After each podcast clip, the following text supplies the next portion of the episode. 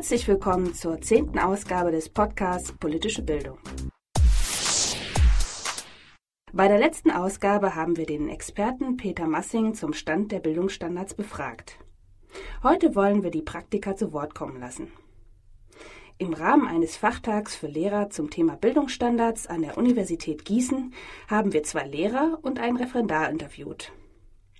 Ausgangslage ist in Hessen, dass die Einführung von Bildungsstandards im Fach Politik und Wirtschaft noch im Gange ist. Wir wollten daher wissen, inwieweit sich die Lehrer mit diesem Thema schon auseinandergesetzt haben, beziehungsweise welche Vorteile, Chancen, Befürchtungen und Probleme sie bei der Umsetzung sehen. Im Folgenden werden sich die Interviewpartner vorstellen. Ja, also mein Name ist Thorsten Hall, ich bin an der Gesamtschule Allendorf-Lumda und äh, habe zurzeit eine Gymnasialklasse 8 und unterrichte die Fächer Deutsch, Englisch, Politik und Wirtschaft und im Rahmen Politik und Wirtschaft Geschichte und Geografie noch dazu. Mhm. Mein Name ist Walter Stahl. Äh, ich bin an der Freie vom Steinschule in Hünfelden-Dauborn, das ist im Kreis Limburg.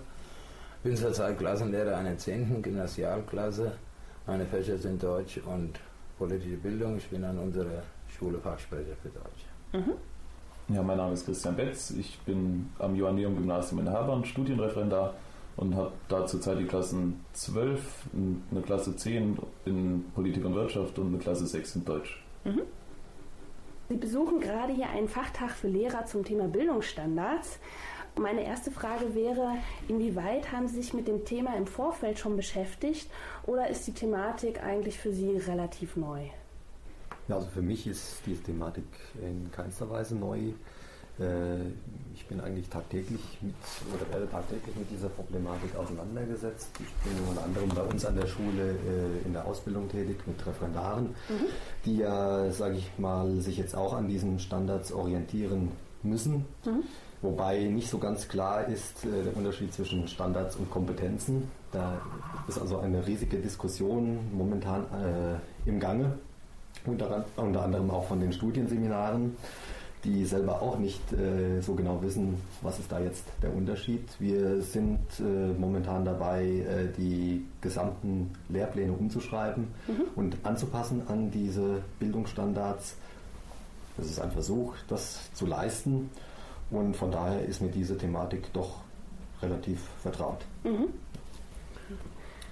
Der große äh, Grad an Vertrautheit, der vorhin genannt wurde, den kann ich für mich äh, nicht bestätigen, denn äh, ich bin hauptsächlich in Abschlussklassen Realschule auch tätig und da wird alles, aber auch gerade alles der Vorbereitung auf die zentralen Abschlussprüfungen untergeordnet. Mhm. Äh, man orientiert sich an den Standards für die Prüfungen der vergangenen Jahre und äh, man weiß, dass diese Prüfungsstandards nicht mit den Bildungsstandards hundertprozentig übereinstimmen, mhm. dass sie enger gefasst sind, aber er denkt im Interesse der Schüler, äh, man soll sie ähm, mit möglichst guten Ergebnissen durch die Prüfung bringen. Mhm. Ja, ich für meinen Teil habe mich mit dem Thema Bildungsstandards im Speziellen im Fach politischer Bildung im Rahmen meines Examens auseinandersetzen dürfen, da in diesem konkreten Fall auch mit dem Vorschlag der GPJE. Bin selbst noch Referendar und äh, nehme die Diskussion um die Bildungsstandards im Speziellen in meinem zweiten Fach Deutsch sehr intensiv an der Schule wahr mit allen kritischen Gesichtspunkten, die diese Diskussion bieten kann und habe jetzt auch heute den Auftrag, ähm, die aktuellen äh, Entwicklungen im Bereich der Bildungsstandards für das Fach politische Bildung mit in unsere Schule zu tragen und entsprechend auch in der Fachkonferenz vorzustellen. Mhm. Ja, also die Bildungsstandards sollen ja zur Sicherung und Steigerung der Qualität schulischer Arbeit beitragen. Sie beiden haben sich da ja auch schon intensiv mit auseinandergesetzt. Wie bewerten Sie das? Kann das in Ihren Augen geleistet werden?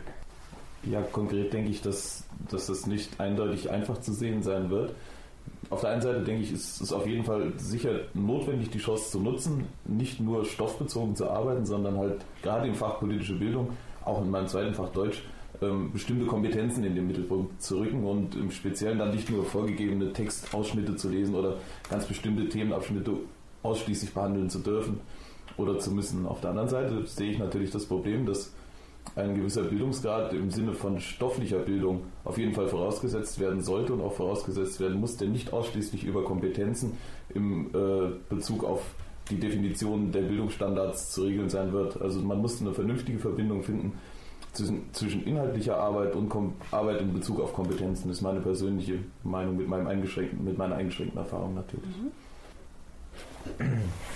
Also ich, ich denke mir mal, also was ich, was ich so feststellen kann, äh, ist, dass das Stoffliche, insbesondere da in, bei der Referendararbeit, mehr in den Hintergrund rückt, dass also äh, die äh, Bildungsstandards inklusive sämtlicher Kompetenzen mehr in den Vordergrund rückt, ähm, eine, dass die Kompetenzen eine weitaus höhere Rolle spielen, als das bislang der Fall gewesen war. Mhm. Und ich denke schon, dass äh, diese Dinge ähm, eine Steigerung der Qualität des Unterrichts sicherlich äh, zur Folge haben. Denn man hat ja nicht nur, sage ich mal, das Thema an sich, was in dieser Stunde jetzt oder in mehreren Stunden behandelt werden soll, im Vordergrund, sondern man hat ja auch darüber hinaus noch, welche, welche Kompetenzen erworben werden sollen, als Ziel sich gesetzt. Und ähm, ich, ich meine schon, dass, dass ähm, ja, damit ähm, sicherlich auch mehr Möglichkeiten bestehen, ähm, wenn man das berücksichtigt, äh, den Unterricht äh, da zu gestalten und äh, qualitativ zu verbessern. Mhm. Schon, ja. mhm. Denken Sie, dass die Bildungsstandards dann insofern die Bildungslandschaft auch verändern können? Das werden sie auf alle Fälle, ja. Mhm. Ja. ja, besonders auch, äh, wenn sie die Lehrmittel verändern. Mhm. Es werden sich ja Bücher äh, auch in der Frage, äh, habe ich Chancen zugelassen zu werden oder nicht, an den mhm. Bildungsstandards äh, orientieren müssen.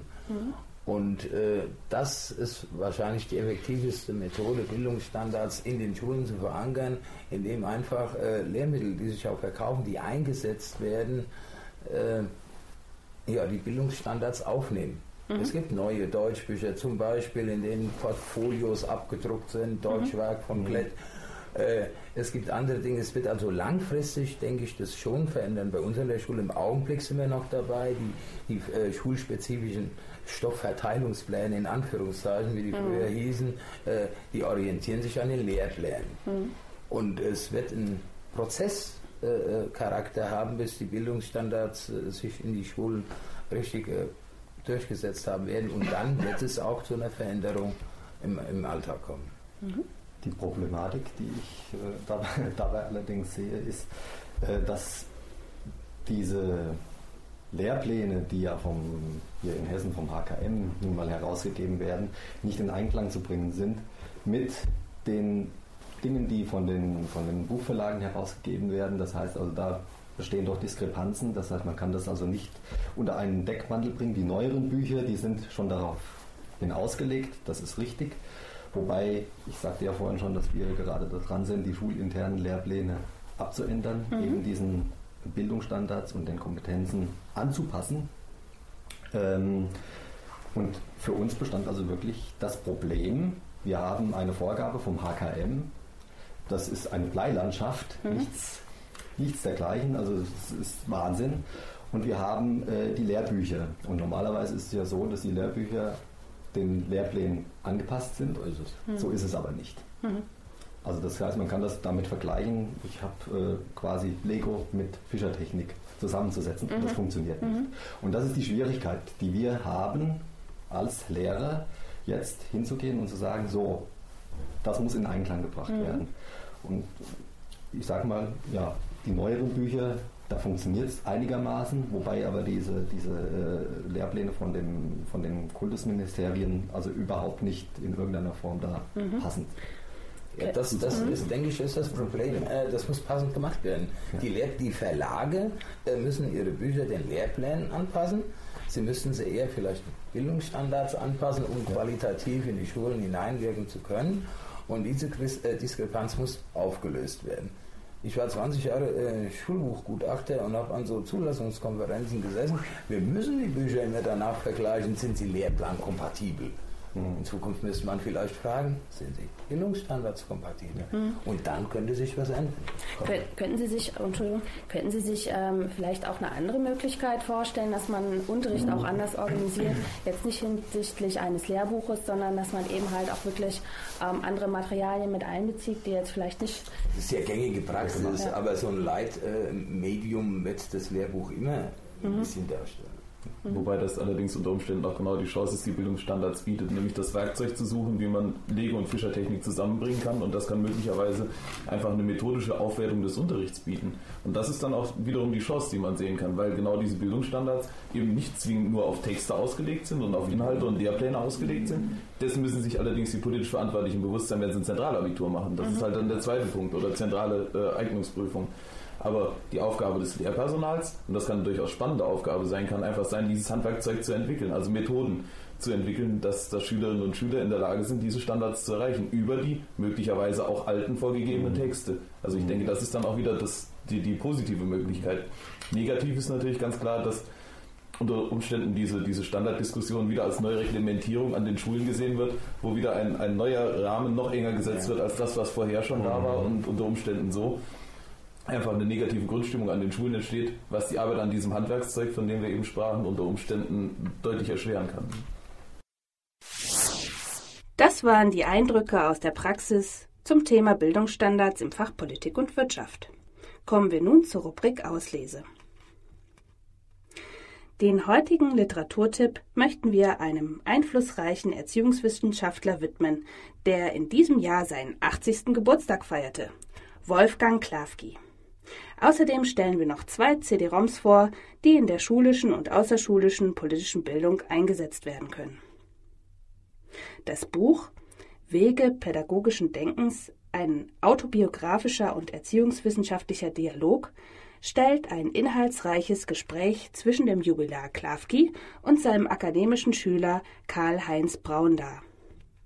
Bei diesem Dialog erfahren wir einerseits etwas über die Biografie Klafkis, andererseits gibt es gründliche Diskussionen zu erziehungswissenschaftlichen Themen und Problemen. Das Buch eröffnet somit einen kritisch-reflexiven Zugang, der auch für Politikdidaktiker äußerst bereichernd ist.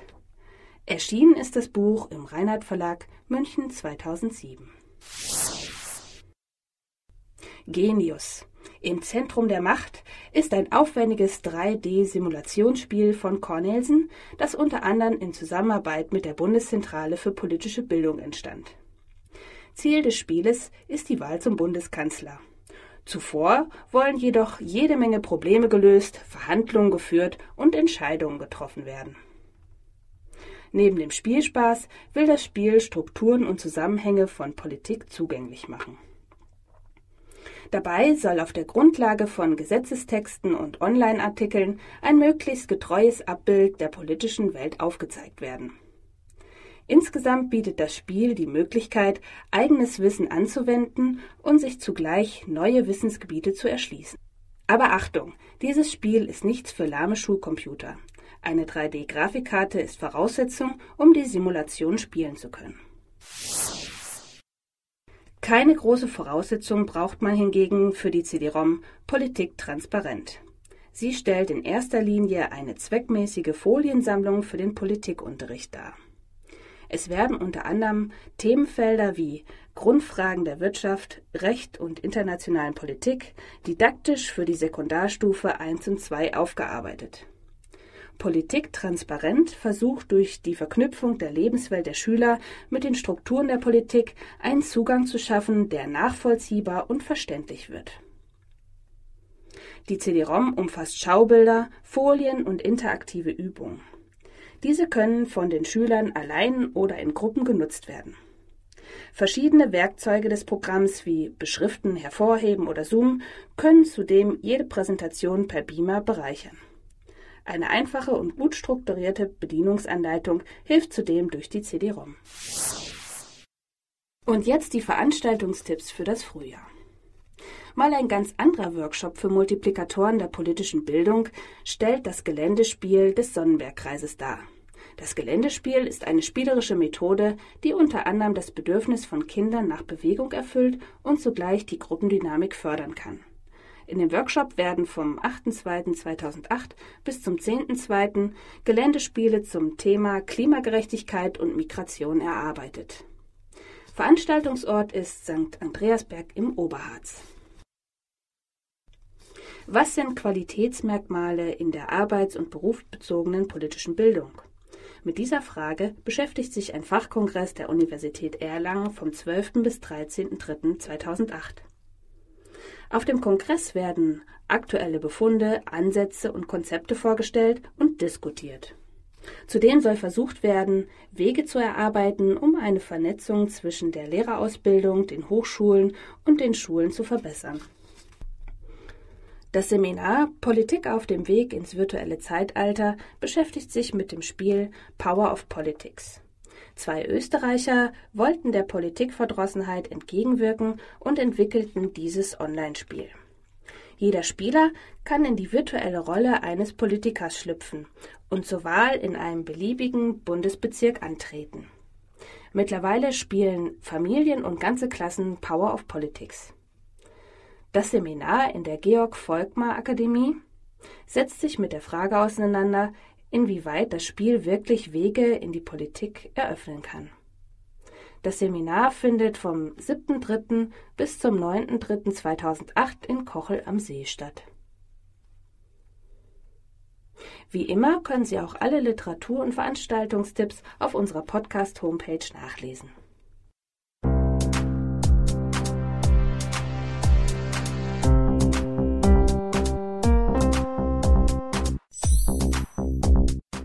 Das war die zehnte Ausgabe des Podcasts Politische Bildung. In der Redaktion waren Amelie Braun, Wolfgang Sander und Nina Evers.